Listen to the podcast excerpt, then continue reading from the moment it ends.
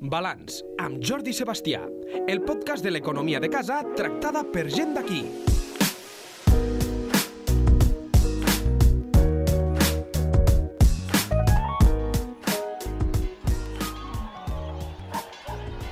El meu poble té una plaça de records. Fanals encesos i banderetes de colors. I un gran ball dirigeix les nits d'estiu. Avui que tothom riu, avui que és festa major. Que sí, que tothom en el eh, fons del cor té un poble, eh, tothom eh, doncs, eh, prové del món rural, però la realitat és que va més enllà del, del tema bucòlic. Ah, econòmicament, eh, cada cop es fa més difícil per un eh, micropoble poder sobreviure. I d'això volem parlar avui. Ho volem fer amb l'economista Ramon Morell. Molt bon dia, què tal? Com anem? Què tal? Molt bon dia. És una realitat, eh? eh N'hem parlat més d'una vegada eh, a UAU amb el, el Ramon Morell sobre el tema dels micropobles i sí, que, que és molt bucòlic des del punt de vista de la ciutat, de l'urbanita, parlar dels micropobles, però que la realitat d'un poble de 700, de 1.000 habitants, i això ja encara, no? Eh, si parlem d'habitants sí, sí. de 200, etc etc és molt complicat poder pensar en un futur eh, que sigui positiu amb aquests pobles, no? Sí, a més és un tema de que fa molts anys que se'n parla, no? Vull dir, eh, encara que, bueno, ara potser s'ha estès una miqueteta, però aquí a la demarcació de Lleida ja fa molts anys que es parla del problema demogràfic que tenim, no? No només per la quantitat de micropobles que tenim, curiosament, eh? Si agafem Terres de Lleida i l'Alt Pirineu i Aran, ens trobem que el 57%, eh, el 57% de municipis, o sigui d'ajuntaments de la demarcació de Lleida, no arriben als 500 habitants. També Catalunya són molts, eh? Catalunya són 35% que no arriben als 500 habitants. Però Catalunya, ai, perdó, a Lleida, doncs són el 57%. Clar, això què vol dir? Que el problema ja no és només allò aguantem el micropoble o què fem amb aquesta gent? No, no, és que això és necessari per Catalunya, és a dir, un 57% no, del nostre territori està sí, ocupat per més de la meitat a la demarcació de Lleida per municipis inferiors als 500 habitants. Això què vol dir? Bueno, pues que l'equilibri territorial vull dir que ens omflim, no? o ens omflem la boca, no? la boca, les galtes ben plenes de parlar d'equilibri territorial, perquè en parlem absolutament tots, i els polítics els primers, i en canvi doncs, no ens donem compte que el primer que s'ha de fer és salvar aquests micropobles. O si no ven aquests micropobles o pobles petits desapareixin, bueno, és que s'ha acabat, eh? Si Catalunya és l'àrea metropolitana, pràcticament, eh? Vull dir, i això, pues, lògicament és greu, no? I repeteixo que com que se'n fa molts anys que se'n parla, doncs potser quan se farà alguna cosa efectiva ja no hi serem a temps. Perquè clar, el temps corre, no? I això com, eh, clar, eh, suposo que, jo sé que, que tu ets, un, podríem dir, i és així, eh, eh un economista i t'has dedicat en bona part en sí. els darrers anys a parlar molt i a estudiar eh, la viabilitat d'aquests micropobles. Sí. Eh, quines solucions eh, s'hi poden trobar? Per on podem començar? Bé, solucions n'hi ha moltes, eh? bueno, moltes, bastantes. Primer, l'actual normativa, l'actual legislació, eh? d'agendes locals, de, de règims locals, llei bàsica d'això d'ajuntaments, és dir, es pot aplicar una normativa diferent a municipis grans i a municipis petits. Hauríem de començar per aquí, per distingir-los. No? Per exemple, no sé, un expedient administratiu, un acte del ple, doncs té el mateix tràmit a Barcelona no? Casterri d'Aneu. I dic Casterri d'Aneu com podria dir qualsevol poble, eh? només dic perquè sí, plantejo sí. un poble petit. bueno, doncs això, això l'actual l'actual marc normatiu permet diferenciar permet diferenciar doncs, aquests expedients administratius que són doncs, feixucs, que són complicats, eh, perquè la burocràcia és una, no? i per tant doncs, bueno, amb un ajuntament gran hi ha més possibilitats de tirar-ho endavant perquè hi ha més personal, perquè està més qualificat, etc etc. però un municipi petit doncs, no pot, i clar, i el secretari es torna boig no? per fer de secretari, de tesorer, d'interventor, etc etc. no? I clar, això és doncs, pràcticament impossible. Per tant, hauríem de començar per aquí, perquè els marcs normatius distingeixen una miqueteta entre l'Ajuntament gran i l'Ajuntament petit. Segona cosa que es podria fer, que tampoc no costaria gens, a l'actual finançament dels municipis, no? hi ha un fons que se'n diu Fons de Cooperació Local, no? que són diners que arriben directament del govern central i de la Generalitat. Molt bé. Doncs resulta que Barcelona i Madrid, eh, a part d'aquest fons, tenen un tractament específic i especial per grans metròpolis. No sé si ho té també València, ho desconec, eh? Uh -huh. Però Barcelona i Madrid ho tenen. Tenen un fons eh, de mils, de milions específics per a ells dos. Jo no ho discuteixo, eh? perquè són importants, i per exemple Barcelona, doncs a Catalunya és molt important, perquè el creixement de Catalunya té uns efectes multiplicadors arreu del territori. Perfecte. Doncs pues bueno, creem un fons de cooperació local justificat per aquest equilibri territorial pels municipis petits. Ja està. Vull dir, una altra cosa que es podria fer, no? Perquè no en tenen. Tenen el fons de cooperació normal, com tothom, no? Doncs pues no, un específics pels municipis petits. I això hauria d'anar lligat, que també ja fa temps que en parlo, a l'establiment d'una renda municipal mínima, que podria estar entre els 150 o 200.000 euros, no? i que es podia fer per trams de, de municipis, fins a 150 habitants, fins a 500, fins a 1.000, no? i fer una renda municipal mínima bàsica en funció de les necessitats. Això es podria fer. I en canvi, doncs, no, no es fa. Clar, són recursos, sí, però estem salvant el territori. És que aquest és el problema, no? Si aquests micropobles desapareixen, doncs no sé, desapareix Catalunya, no? La desertització, terra abandonada... Bueno, tenim un altre problema a Catalunya, que només produïm pràcticament la meitat o quasi no hi arribi del que consumim. Sí. Vull dir, sí. bueno, I el sector alimentari és un sector estratègic i està apoyat sobre el sector agrari i sobre aquests municipis petits. Jo penso que hi han 50.000 arguments per intentar defensar aquests micropobles. Fal·làcia, processó de morts a la farmàcia. Quan passeu per l'autopista que va paral·lel al mar, si és de nit al cel la vista, veureu un cel roig i clar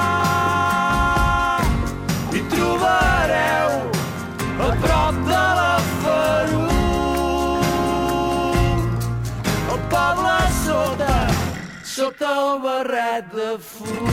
Aquesta cançó dels Pets parla d'una altra realitat que justament en aquests eh, pobles moltes vegades eh, doncs va per allò que eh, la ciutat no vol. Eh, I això porta també eh, molta, molta polèmica. Tota eh? la raó tens. Mira, jo fa un temps, fa un temps, potser fa pues, 10 anys o potser menys, jo predicava, no?, que un patrimoni que teníem aquí a les Terres de Lleida era la quantitat de sol que teníem mm. per poder acudir activitats industrials, sigui, activitat nova, que a les àrees concentrades ja no hi cabia. Doncs pues ara ja no ho dic, perquè aquest aquest sol lliure que tenim, pues, eh, fotovoltaiques, pues, eh, vertederos, etc etc. Tot el que no es vol a l'àrea concentrada fora.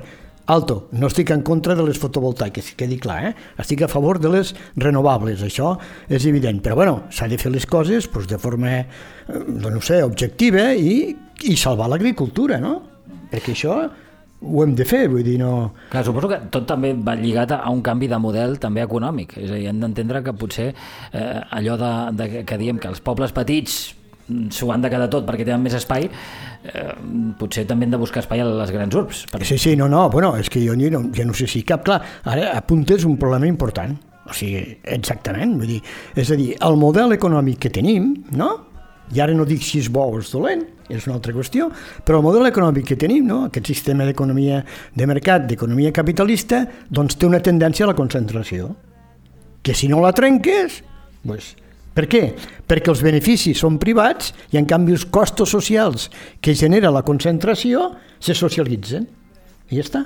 I això és així d'evident, no? Per tant, una transnacional que vulgui vindre aquí, naturalment, triarà l'àrea metropolitana naturalment, perquè té el port, perquè té l'aeroport, perquè l'accessibilitat, perquè el wifi, perquè, bueno, per 50.000 coses, per la quantitat de mà d'obra que hi ha disponible, per la gent qualificada que hi trobi, pels serveis d'assessoria de tot tipus que trobarà també a prop, etc etc. Bueno, vale, pues això ho hauríem de trencar d'alguna manera, no? S'hauria de trencar i crear aquest bueno, pues, equilibri territorial a nivell d'aquestes qüestions. És el Però, que s'ha fet a Alemanya, per exemple? Per exemple, eh, Sí. hi ha eh, pobles que han crescut com Wolfsburg, que no existien, o eren micropobles. Alemanya, amb això, Alemanya amb això és un exemple a, a seguir. Molt, no? Perquè hi ha... Fixa't, però no hi ha cap, cap urbe tan gran com Madrid o Barcelona. No no n'hi ha de tan gran, o justet, no? Vull dir, hi ha molta més igualtat entre ells. I a part una cosa molt bona, no? Que és que la Merkel, jo, això, la Merkel ho va defensar i el Scholz aquest també ho defensarà, no? Tenen com una mena de caixes, banquets petits, als Landers, però en tenen un disbarat. I aquí les caixes se'n van anar tots al carall, perquè les caixes jo penso que eren un instrument, però molt bo, per l'equilibri territorial, perquè tenien una relació directa amb el territori. Però clar, amb PEC se van deixar que les caixes s'obriguessin a tot l'Estat, ja van perdre el caràcter de caixes, no? Però aquests petits entitats financeres, Landers que hi ha a Alemanya, que em sembla que n'hi ha, els Landers com a 200 i pico, vull dir, una animalada de banquets petits que fan com a caixes, i això va, va de cine perquè finança molt el territori, no? I aquí s'ha perdut. La clau és, eh, has parlat tu de la necessitat de defensar el primer sector, òbviament, perquè és el sector que ens dona de menjar tots plegats. Però entendre que potser eh, el primer sector ha d'anar combinat també de la indústria a a les zones com, com Lleida, zones més aviat rurals, per poder mantenir també l'economia? Sí, però jo, jo dic...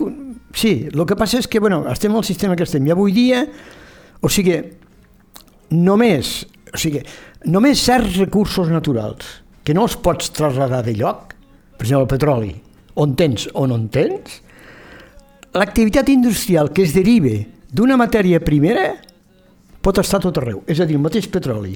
Qui fa el gran benefici? Qui refina el petroli o la que té el petroli? La que refina, no? Mm, clar. Està, la que distribueix. Sí. La que fa del petroli, doncs, benzina, gasoil, electricitat, el que sigui. Aquests són els que es fan realment benefici. Per tant, sí, estic d'acord amb tu, i jo també, no? Però no em preocupa tant, no em preocupa tant com salvar la pròpia agricultura, no? Naturalment que sí que m'agradaria que aquí hi hagués una indústria alimentària més potent. Per exemple, escorxadors, no en tenim. Això és un problema que tenim aquí a Lleida. Portem la carn, la majoria de carn de porc, la portem a, o el porc el portem a matar a Osona, a Vic, a Vic. No hi ha escorxadors, bueno, el de Guisona, eh? però són pocs, no? Tres o quatre, i en canvi no tenim, no sé per què. I molta carn d'aquí, de porc, a matar a Osona, i quan surt cap en fora, l'exportació és de Barcelona, no de Lleida perquè Osona és de Barcelona, no? Mm, I es porten clar. les empreses d'allà. Clar, clar, clar. No? Vull dir, coses d'aquestes que ens passen. I això no sé per què no tenim escorxadors. Bueno, aquest és un dèficit que l'hauríem d'intentar doncs, cobrir, perquè pugui sortir la carn d'aquí. fet que allà els pagesos no tenen gana, ja no sona la vella campana. I la llum de la tarda es fondrà, cada vespre cercar l'endemà. Ens traurem botes i granotes, en un bar es vendirem derrotes.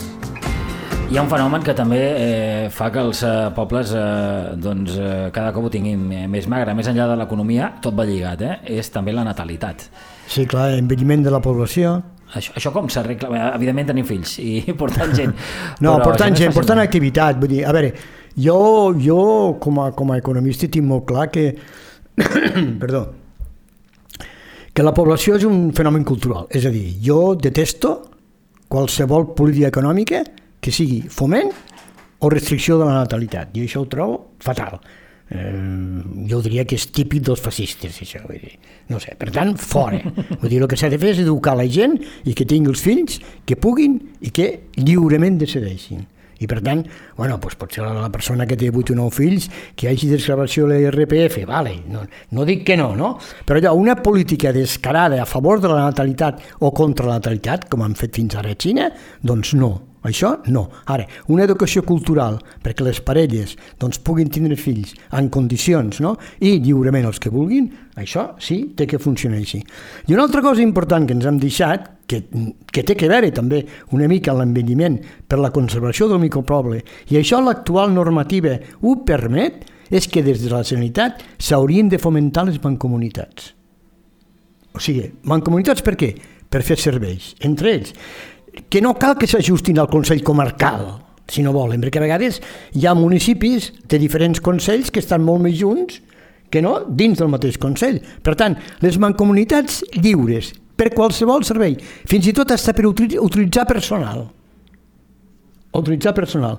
Mancomunitats, fomentar sobretot això, i que aquesta mancomunitat, si està ben feta, no portarà increment de preus perquè seran els mateixos funcionaris que llavors tindran fenya i estaran ocupats amb diferents ajuntaments. I no caldria que cadascun d'aquests ajuntaments pergués la categoria. Això també, és clar, els ajuntaments que els hi passa? I això ho sé per experiència, que no volen perdre la categoria d'Ajuntament. Yeah. I a nivell de cooperar, no hi ha manera que cooperin, bueno, què passa aquí Lleida, no? La, nacional, la, la variant de la Nacional 2. Encara no tenim un pla especial de la varianis, perquè passa per set municipis. Què passa amb l'antiga carretera de Barcelona? Des de Soses fins a Serós, que hauria de tindre un pla d'actuació global. No hi ha manera perquè, clar, els ajuntaments, quan hi ha sol industrial, eh, que jo també en vull, eh? Hi ha aquest problema, no? Que, bueno, que haurien de perdre si jo suposo que la mancomunitat o la cooperació es fes bé, no? Es fes bé. Clar, però la mancomunitat i la cooperació, jo crec que la, la por que dius, eh, de pe- perdre el seu ajuntament. No, eh, no, que no no sé si pot, pot, arribar, pot arribar a passar que, clar, que, que ajuntaments, per exemple, eh, no, no vull dir que passi, eh? No, no. Torre Serona, eh, els Alamús, eh, que estan tan a prop de Lleida, puguin arribar a pensar és que com, com, com se'ns menjarà i serem un barri de Lleida i desapareixerà la nostra autonomia. Bueno, jo, jo penso que no si es fan les coses bé, eh? Jo penso que no, però bueno, clar, si es fan malament, sí, però si es fan bé, jo crec que no. Bueno, per exemple, hasta l'àrea metropolitana de Barcelona eh, encara no actua com una àrea única. no, no. Encara no. O sigui, fixa-t'hi, encara no actua com una àrea única. I, i per tant s'hauria d'avançar, hauríem d'avançar més, bastant, perdó, hauríem d'avançar bastant en aquest procés. Jo m'encanta que la gent vulgui ser del poble i defensi el poble, cosa que a mi m'encanta, no? Perquè avui vas, no sé, una persona, tu has dit Torre Serona o els Alamús, doncs aquesta persona segur que se'n va a Nova York i li pregunten, vostè d'on és? I ell diu de Torre Serona. Sí, és veritat, sí. Això, és, això jo ho trobo encantador, no? Després ja dirà, bueno, és un poble petit que està a prop de Lleida, Barcelona i Catalunya, però ell dirà que és de Torre-serona i això ho trobo fantàstic. I penso que si es fa una mancomunitat per serveis de tot tipus, hasta repeteixo, de personal, eh?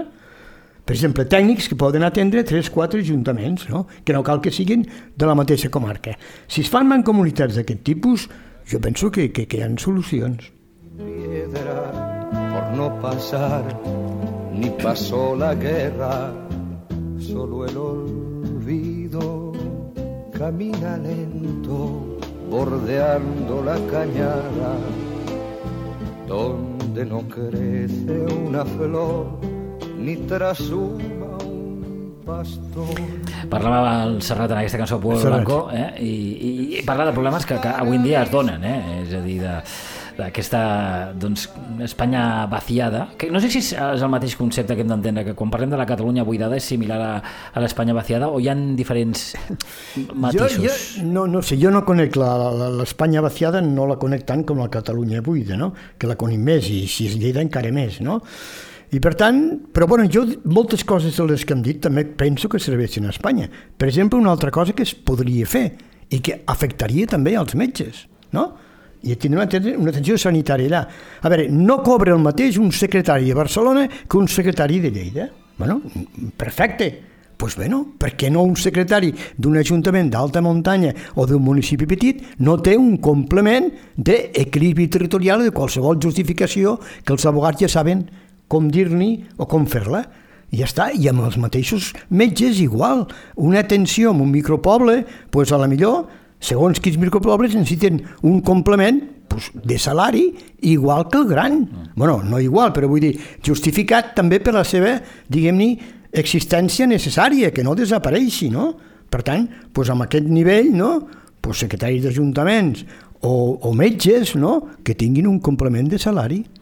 eh, també hi ha una altra variant que suposo que, que, que, que s'ha de tenir en compte que no hem tocat que són les infraestructures Sí. perquè clar eh, Molt bé, molt bé. si el Pirineu eh, s'està molt bé viure al Pirineu però que és molt bucòlic però si no tens la carretera que et porti a l'Hospital Arnau per qualsevol cosa que et pugui passar un càncer o qualsevol cosa per anar i tornar malament anem, no? Sí, sí, o si no tens mm, allò, la, el wifi o la banda ampla Sí, sí, o tot també, això, eh, res de res, no? Per tant, ja no és només la carretera, sí que és també tot el telemàtic, no?, avui dia, no? Perquè si el teletreball pot permetre el desplaçament del treballador, no? pues bé, anirà a un lloc que pugui connectar l'ordenador i pugui anar ràpid, si no, no el connectarà. I una altra cosa, també amb això de les carreteres, clar, però jo penso que, clar, quan pensem en carreteres, no sé, la gent ho pensa en autopistes. No cal. bueno, jo no ho sé, tu, no tinc res, eh? m'estimo la gent de Vilanova de la Barca i no tinc en contra res de Vilanova de la Barca, però la variant aquella que han fet, a mi que em perdonin, tu. Això és un negoci directe per a la constructora. Vull dir, no sé si has passat, o... però allò és una Sí, sí. animalada. Allò és una animalada. Sembla la 2, sí. Sí, Ah. sí, sí. Per- tant, no tirem els diners, no els avancem. O sigui, no sé, jo penso en una, en una carretera doncs, alta muntanya que tingui un bon pis, que no patini, però no cal fer quatre carrils a molts llocs. No cal, no cal, no? Cal fer unes carreteres que puguin eh, allò, doncs, eh, absorbe el possible trànsit i pugui bé i no pensar doncs, en allò més calèstrics, no, perquè no es poden tirar els diners, no? I torno a repetir aquest exemple de la barca perquè em sembla que és allò il·lustratiu i no tinc res contra la barca ni molt menys, no? Però es podria fer una variant molt més barata, no? Perquè clar, dius, bueno, això continuarà fins a on, no? Continuarà fins a Balaguer, no continuarà fins a Balaguer, al arribar a Balaguer, què farà? Agafarà la d'allò, la, la carretera de Trem i Poble, o agafarà la d'Andorra, no? Ah, perquè allò de moment, i tant la d'Andorra com l'altra no, no sé res que hi hagi cap projecte, jo, no? Mm. I per tant, avui per avui, aquella variant, pues, ho dic perquè no es poden tirar diners, no? I quan parlem d'aquestes coses, pues, bueno, sembla que, clar, no, no, jo suposo que hi ha diners sempre i quan s'administrin bé, clar. Mm. No sé si, si també hem d'enfortir les eh, ciutats, les petites ciutats capitals de comarca, per tal que eh, tampoc, eh, per, per també eh, disgregar les competències que tenen les, les, les grans capitals. Clar, clar, perquè clar. parlava de l'Hospital Arnau de Vilanova, per exemple, no? Eh, Que una persona del Pirineu es veu obligada a anar a l'Arnau per determinades cures i determinades qüestions.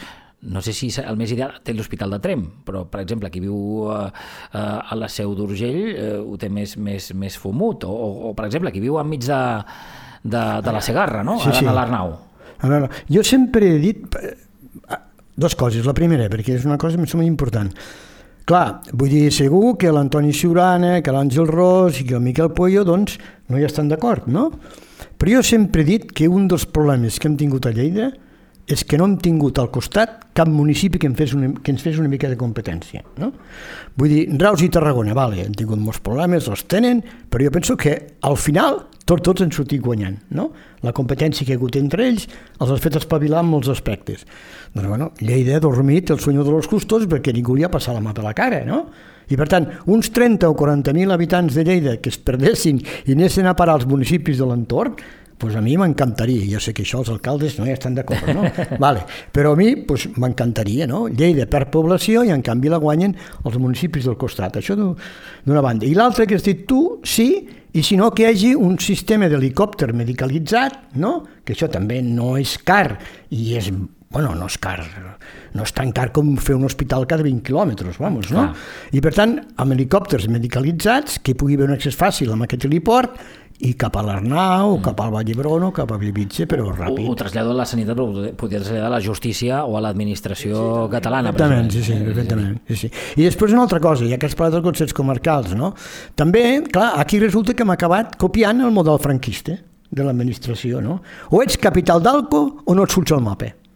No? O ets capital d'algo Sí. o no surts al mapa. Doncs pues no, no cal. Mira, motorització ho va saber fer, no, no, targa que es quedi, no? però jo vull capital, no? Pla d'Urgell, ja està, ja ets capital, no? Que, no, que em sembla molt bé, eh? Però vull dir, doncs pues això, per què sempre té que ser capital d'algo per poder tindre un mínim de veu i que et puguin vendre certs serveis o certs equipaments? Bueno, no sé, per exemple, el País Basc, clar que el País Basc té un sistema territorial molt diferent al nostre, però per exemple el govern està a Vitoria. Aquí no es... Bueno, aquí no... El govern a on? A Martorell? I fico Martorell només, eh? Sí, sí. Però el govern a Tarragona? No, no, no. O sigui, però que estàs boig, no? ni conselleries, perquè va intentar el Ciutadana al model d'agricultura i no, no sé com està, perquè sembla que oficialment ho és o no ho és, no? Vull dir, pues, i ja està. Jo penso que hi ha d'haver mecanismes d'aquest tipus que les capitals, vale, però bueno, que no s'ho emportin tot, d'alguna manera, no? Vull dir, perquè estem acabant amb els models, bueno, imitant el model franquista, no? O ets capital d'algo o no surts al mapa. Abans de finalitzar, m'agradaria parlar també de, de, de la gent que hi viu, de, de, més o menys ho has dit abans. Eh, La, les rendes dels micropobles res tenen a veure amb les de les capitals. No és el mateix cobrar una pensió aquí que cobrar-la en, un, en un poble. Eh, això també s'ha de solucionar. Ho has dit tu, has, has parlat de, de possibilitat de, de compensa, compensacions, no? Sí, exactament. O sigui, eh, bueno, primer, de les compensacions aquestes a nivell, diguem de pressupost municipal. Però Ah. jo també penso que el sector agrari, la pagesia, necessita unes transferències de rendes. És a dir, el pagès, ja sigui agricultor, ja sigui ramader, incorpore als productes un valor treball que el mercat després no li pague. Eh? O sigui, ho ha de pagar ell de la butxaca, que no, com que és intangible no se'n dona compte, però clar, se'n dona compte quan veu que la seva renda baixa perquè els preus dels altres pugen i el treu no puja, no? Doncs bé, hi ha d'haver unes transferències de rendes cap al món pagès i que surtin del món urbà. Naturalment, no poden sortir de cap altre lloc més, no? Per què? Perquè el pagès, bueno, el que he dit abans, o sigui, el pagès està aguantant la terra, que no, es des, que no hi hagi cap tipus de desertització, no? Està aguantant l'equilibri territorial. Això el mercat no ho valora. No valora el mercat, això. Per tant, ha de ser la política la que ho valori i hi hagi una transferència de rendes. Unes línies de crèdit especial, no? Per exemple, eh, el que parlàvem aquest matí, no?, a la tertúlia, les, les xarxes protectores de la pedregada, no? Em sembla que estan a 9.000 euros per hectàrea, no? Pues, bueno, que hi hagi unes línies especials de crèdit per poder finançar-les, no? Vull dir, coses d'aquestes, d'aquestes transferències, perquè, repeteixo, el pagès incorpore un valor als productes que després el mercat no els valore.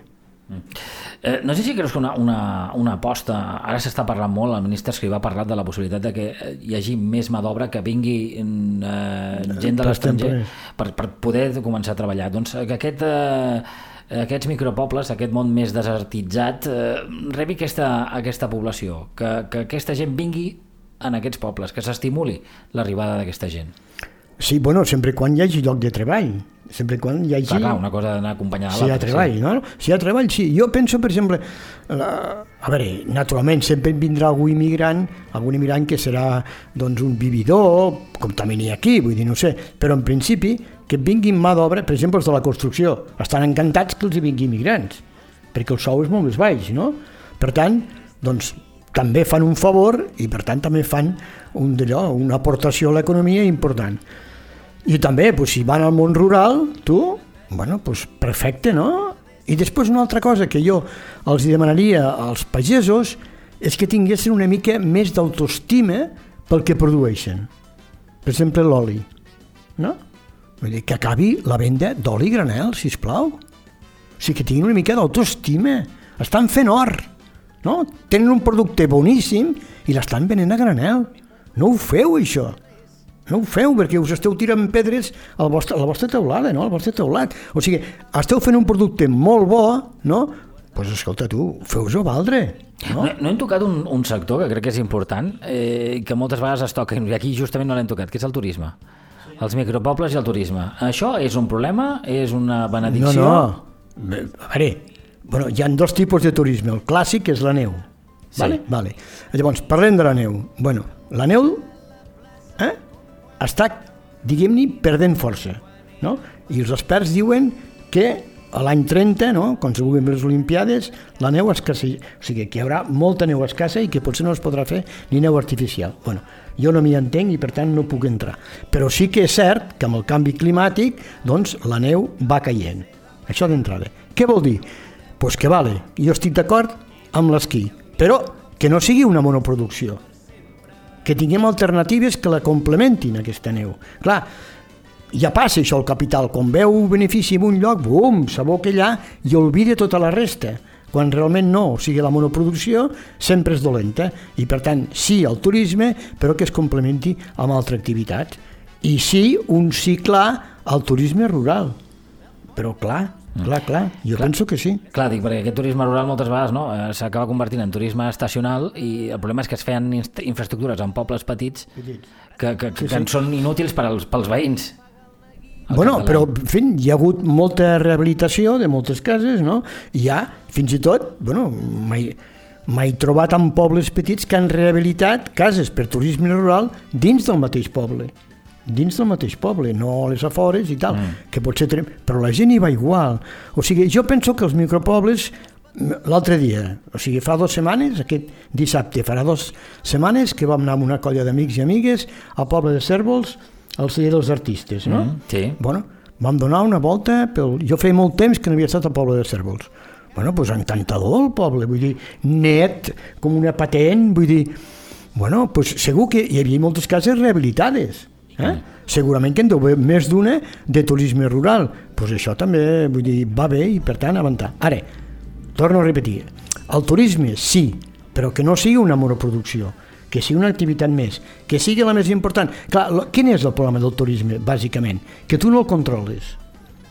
Tu no el controles, o sigui, vingui gent de fora perquè la renda d'allà és bona, si cau la renda no et vindran, Clar. i tu no pots fer res. Mm. Vull dir, aquest és el problema del turisme, que tu no el controles directament. Per tant, sí al turisme, però complementem-lo amb altres activitats. Doncs, eh, Ramon Morell, un plaer sempre parlar amb tu. Eh, avui hem parlat una mica de micropobles. De... Hem arreglat el món, a veure si és possible, que algú ens escolti. Eh? Bueno, sempre, bueno, això ja ho deia el Marx, no? La tesis, l'antítesis i la síntesis. Però la síntesis te provoca una altra tesis, una altra antítesis i una altra síntesis, no? Vull dir que problema que soluciones, problema que genera de nou. Bueno, també està bé, perquè si no, què faríem sense fer res, no? Ramon, moltes gràcies. Fins A la propera. vosaltres, Adéu.